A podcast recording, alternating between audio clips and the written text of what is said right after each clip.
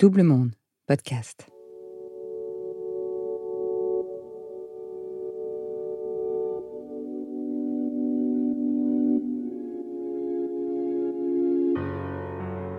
Je suis sorti de l'école, j'ai eu mon bac, etc. Mais je suis encore victime de ce harcèlement scolaire. Comment je peux inverser la tendance et en faire une force? Et comment je peux devenir acteur finalement de ce changement et que mon expérience puisse servir à d'autres? À 18h, je me connecte sur Facebook en direct. Je m'adresse très solennellement à Emmanuel Macron et Jean-Michel Blanquer pour dire voilà, voilà ce que c'est la réalité du harcèlement scolaire, voilà jusqu'où ça mène. Je suis prêt en tout cas à m'engager contre ce harcèlement scolaire et faire des choses. Début 2018, je crée l'association Hugo. Dépression, anxiété, anorexie, chômage, difficultés au travail ou dans le couple, le harcèlement scolaire peut avoir d'importantes répercussions sur la vie des victimes à l'âge adulte. Selon une étude publiée en avril 2021 par un groupe de chercheurs de trois universités anglo-saxonnes, Lancaster au Royaume-Uni, Wollongong et Sydney en Australie, souffrir de brimades à répétition à l'école augmenterait de 40% le risque d'être victime d'une maladie mentale dès l'âge de 25 ans. À 18 ans, Hugo a lui décidé que cette fatalité devait être enrayée. Pour se sauver lui-même et aider les autres, il a fondé son association Hugo. D'abord seul, en lançant un cri d'alerte aux politiques, puis en s'entourant de bénévoles dévoués à la cause. Parmi ces bénévoles, de jeunes gens harcelés ou non, mais aussi des parents qui refusent que leurs enfants et ceux des autres vivent encore et toujours dans la peur. Bienvenue dans Je te crois saison 2, le podcast qui donne la voix à ceux dont la parole est mise en doute. N'hésitez pas à vous abonner sur les plateformes de podcast et à nous suivre sur les réseaux sociaux de Double Monde. Je suis Marjorie Murphy et voilà Elodie Roux-Bézieux, vice-présidente de l'association Hugo. Donc nous sommes aujourd'hui avec Elodie, qui est vice-présidente de l'association Hugo et qui va euh, témoigner de euh, son expérience de maman, euh, de maman qui a finalement vécu à travers sa fille, ses filles, la question du harcèlement scolaire. L'idée donc c'est de faire le point un petit peu, d'expliquer euh, au quotidien l'association comment ça se passe, que euh, c'est pas forcément euh, facile tous les jours d'être au contact des familles, euh, que c'est un engagement fort. C'est aussi une aventure finalement avec des hauts et des bas, des réussites, parfois des difficultés, parfois des échecs, mais que toujours c'est l'engagement qui finalement qui anime, qui permet de, de garder cette volonté d'avancer et de construire. Donc, euh, moi, ce que je te propose, Elodie, c'est peut-être te présenter quand même aussi aujourd'hui euh, euh, qui tu es, que fais-tu. euh, Donc Élodie Roux de Bézieux, je suis vice-présidente de l'association Hugo, comme tu l'as si bien dit. J'ai 44 ans, maman d'une- de deux enfants, euh, ancienne élue, parce que ça compte aussi. On se retrouve à Paris, du coup, alors que elle, la soeur est à Lyon. Ça fait bizarre de, dans un hôtel parisien. Pour remettre dans le contexte, euh, on s'est rencontrés grâce à ma directrice d'école euh, à, l'époque, qui euh, donc me soutenait dans mon projet associatif et s'est dit bah tiens, je vais vous présenter tous les deux parce que il y a une histoire à raconter et quelque chose à, construire autour de ça.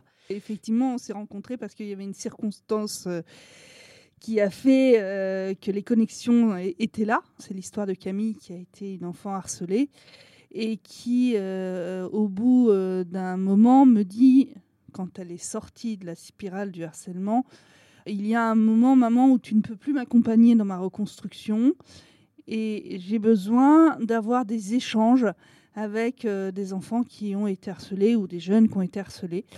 Et arrive Sylvie qui me dit j'ai un, petit gamin dans ma promo là, il a créé une association de lutte contre le harcèlement scolaire. Euh, vous devriez vous rencontrer parce qu'il y a des choses à faire. On a échangé euh, sur l'histoire de Camille, on a échangé sur ton histoire à toi. Et puis après, Camille et toi, vous vous êtes rencontrés euh, tous les deux. J'étais pas là. Elle t'a dit un certain nombre de choses. Elle a pu échanger avec toi et ça lui a fait énormément de bien. Et d'ailleurs, même à plusieurs reprises, je m'en souviens que on a échangé avec Camille pour dans, dans sa reconstruction. Et finalement, cette histoire, c'est un peu l'histoire qu'on fait tous les jours au quotidien avec l'association, cet accompagnement. Alors là, c'est moi qui l'ai réalisé, mais on a donc de nombreux bénévoles pour cela, mais on a aussi euh, les thérapeutes. Et ça, tu l'avais donc fait pour Camille. Tu avais euh, mis en place un accompagnement euh, pour Camille aussi en parallèle, en amont, et, Mm. parce que euh, seule l'écoute bénévole ne, ne suffit pas. Au quotidien, c'est- c'est un petit peu ça finalement qu'on fait avec l'association, c'est euh, soutenir les familles, euh, certes les victimes, mais aussi les familles, parce que on a beaucoup échangé aussi, je m'en souviens, euh, sur toi, comment est-ce que tu pouvais aussi aider Camille au quotidien, comment tu pouvais la soutenir, comment est-ce que c'était difficile peut-être parfois aussi. Il y avait là aussi des hauts et des bas, parce que c'est pas, pas simple. Ça, ça pèse finalement le harcèlement scolaire dans la famille. Ça Et dans la fratrie. la famille. Moi, ça m'a pris la tête pendant un certain nombre de temps. Encore aujourd'hui, je vis avec la peur au ventre de, rentrer un jour et que bah, Camille euh, ait fait un geste euh, fatidique parce qu'elle s'est retrouvée dans une situation qui lui a rappelé sa situation de harcèlement antérieur. Il y a plusieurs étapes pour les parents. Il y a une étape où c'est la découverte. Et là, on est paumé parce que euh, on a beau nous dire qu'il y a le 30-20, qu'il y a le 30-18, etc. Moi, à mon époque, c'était en 2018. Ces numéros-là, ils étaient totalement inconnus. Quand je les ai connus, j'ai appelé le 30-20.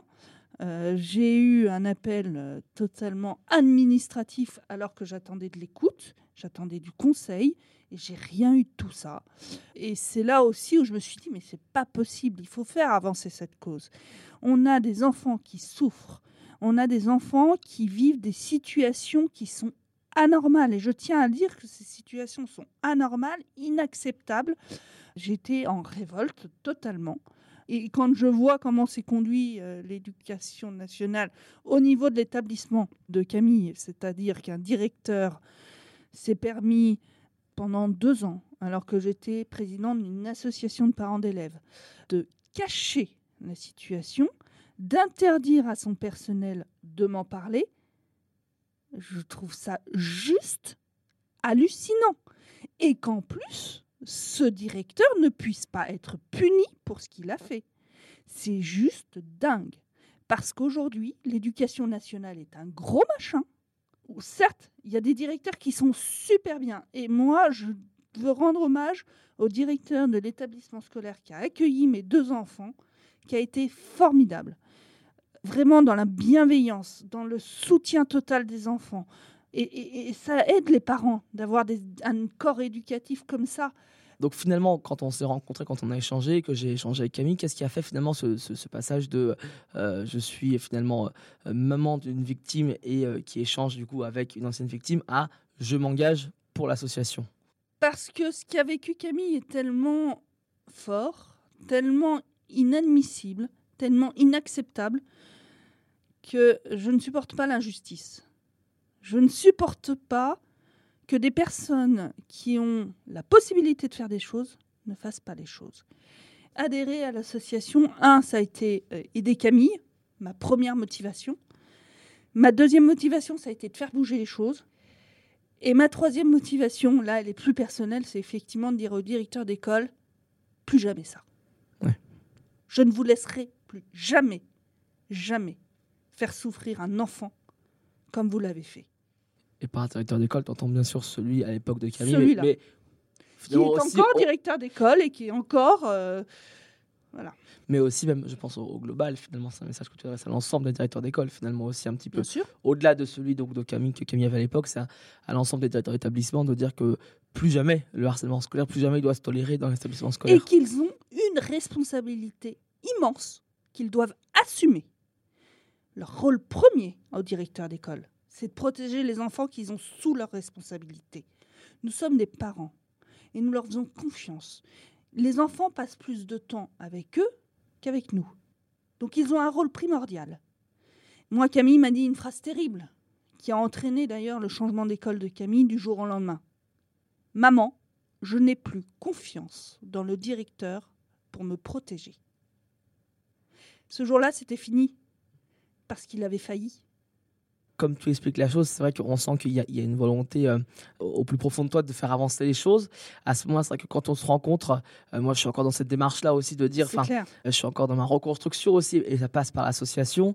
C'est deux vécus, c'est-à-dire le vécu de maman, le vécu de parents, le vécu d'anciennes victimes, euh, qui fait qu'on a réussi aussi à, porter l'association parce que c'est un témoignage fort qui n'existe pas aujourd'hui.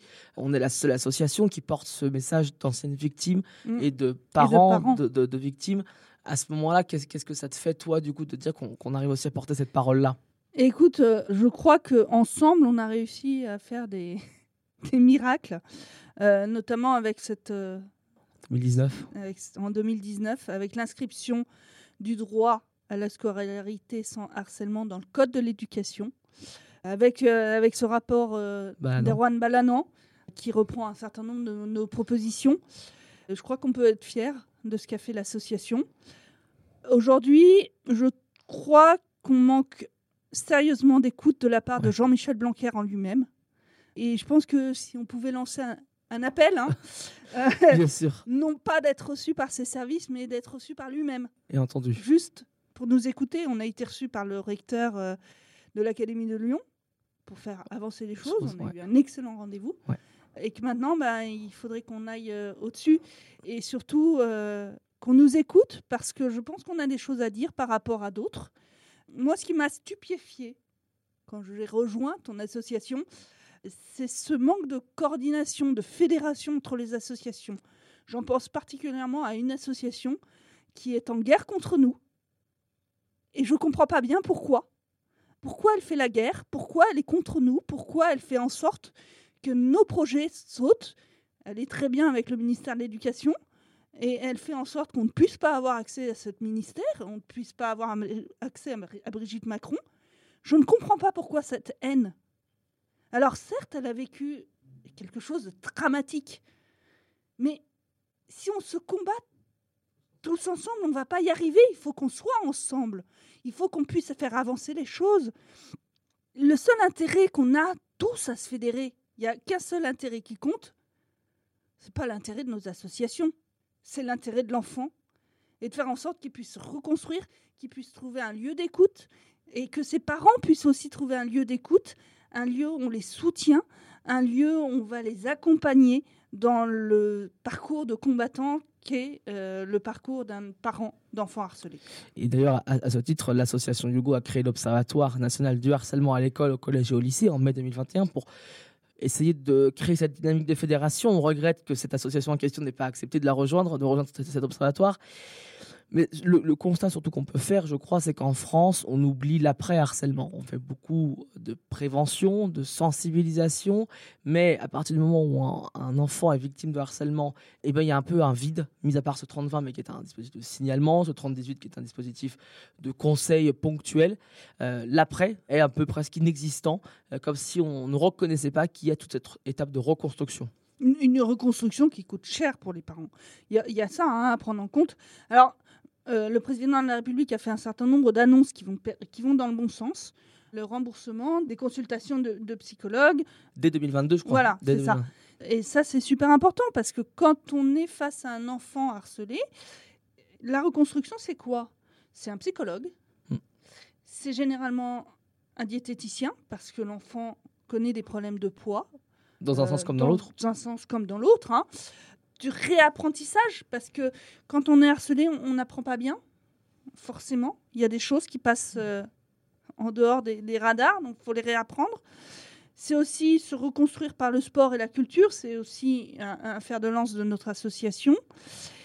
Et puis, c'est tous ces personnels euh, médicaux qu'on va avoir autour. Et euh, un soutien d'enfants harcelés, c'est minimum 500 euros par mois.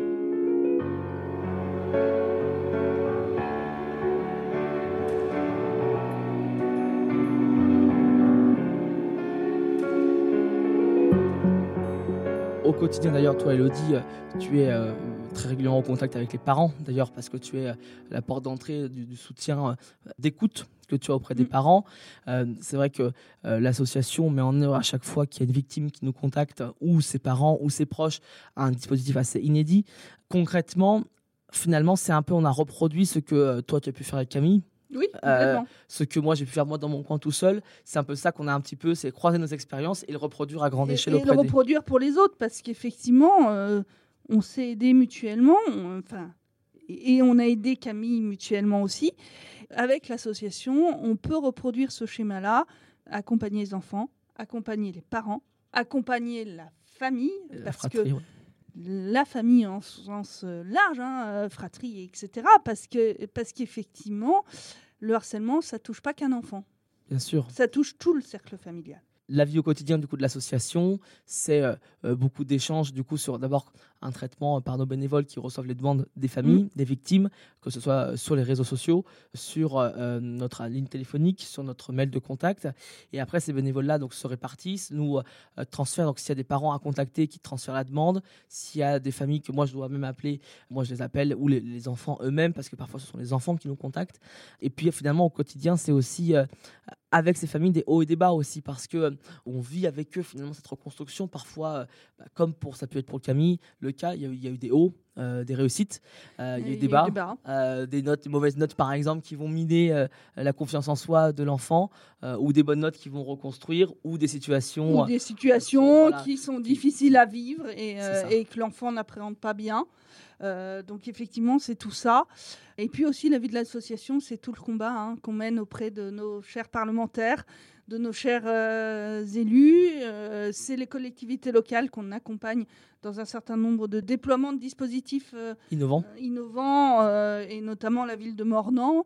C'est aussi ça, la vie de l'association, c'est se battre pour que les choses bougent. Les situations qu'on vit aujourd'hui, 19 enfants qui se sont suicidés depuis, 1er janvier. depuis le 1er janvier 2021. Et bien que ces situations-là, euh, il y en ait le moins possible. C'est vrai qu'à l'association, on a le travail du quotidien d'accompagner les familles, les victimes, mais on a aussi ce travail de long terme dire que ce qu'on fait, parce qu'on va pas se mentir, c'est du travail euh, d'artisanat, si je puis dire, c'est du, c'est du fait main, c'est pas quelque chose qui peut se déployer de façon pérenne et euh, finalement de façon automatique. Et donc, nous, ce qu'on fait, c'est ce travail du quotidien et à la fois ce travail de euh, faire évoluer les lois, mmh. faire évoluer les mmh. dispositifs à l'échelle nationale pour que un jour ou l'autre, on l'espère, on est peut-être utopique, mais qu'un jour ou l'autre, ce travail qu'on fait, l'État puisse le, reprendre à sa charge, si je puis dire, que ce soit lorsqu'on veut créer ce délit spécifique de harcèlement scolaire pour que derrière il puisse y avoir une prise en charge des soins thérapeutiques euh, liés donc à la reconstruction, que ce soit euh, de favoriser euh, l'accès aux jeunes à une pratique artistique ou sportive comme passion pour se reconstruire et exprimer autre que par la violence son mal-être. Mais malgré tout ce travail, on a besoin d'aide tant humain, parce qu'on a de plus en plus de demandes chaque jour qui arrivent et on a besoin d'avoir des bénévoles nombreux sur toute la France. Il faut d'autant plus de moyens aussi financiers, parce que quand on a des jeunes qui sont issus de familles en difficulté et que les parents n'ont pas les moyens de financer euh, cet accompagnement thérapeutique, comme le disait Elodie, qui à peu près revient à peu près à 500 euros par mois. Pour l'instant, l'État ne prend pas en charge cela. Il faut bien trouver une solution. Donc nous, ce qu'on essaye, c'est ce fonds d'urgence qui permettrait euh, bah, pour les, jeunes issus des familles en difficulté d'avoir un amorçage sur six mois, sur un an, euh, de démarrer un accompagnement thérapeutique pour parer à l'urgence. Et puis, c'est également des soutiens, des relais, toujours plus de parlementaires, d'élus locaux, d'élus nationaux. On en a besoin parce que c'est euh, à travers aussi le combat de l'association, c'est aussi une reconnaissance pour toutes les familles des victimes. Euh, moi, je suis choqué qu'il a fallu que notre association se batte pour qu'en 2019, au-delà du droit pour, de suivre une scolarité sans harcèlement scolaire, on doive inscrire la définition du harcèlement scolaire qui n'existait pas dans la loi. C'est une aberration aujourd'hui.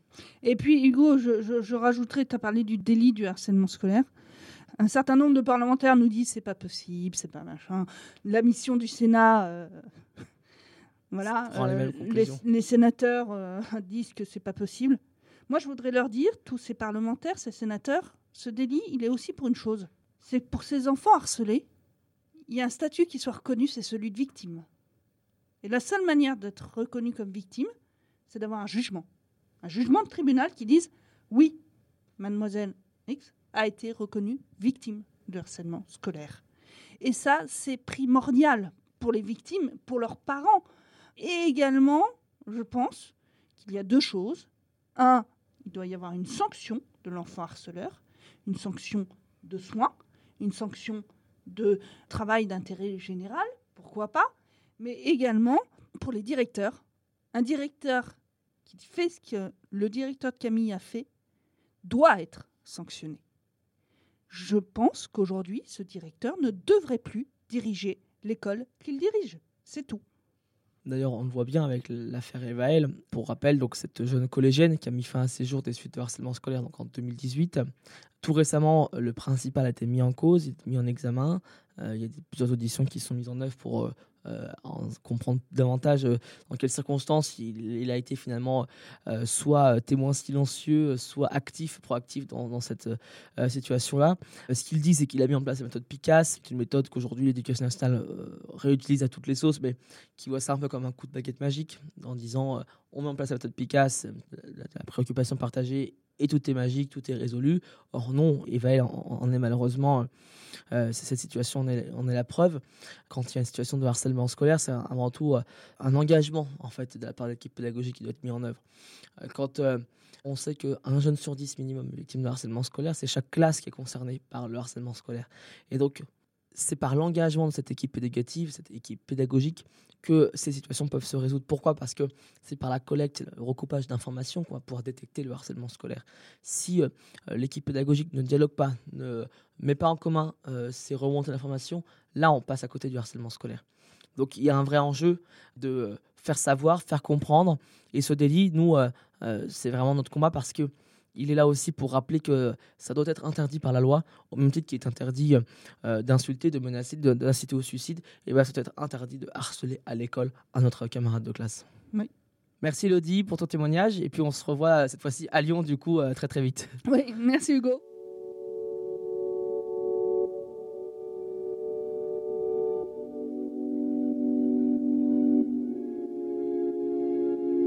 Vous écoutiez Je te crois saison 2, le harcèlement scolaire. Réalisation et narration Marjorie Murphy, montage Adrien Stiefel. Merci à Sébastien Ossona pour le générique du podcast et à Dana Negulescu pour le graphisme. Et surtout, un grand merci à nos témoins, Solal et Hugo, pour leur courage et leur combat.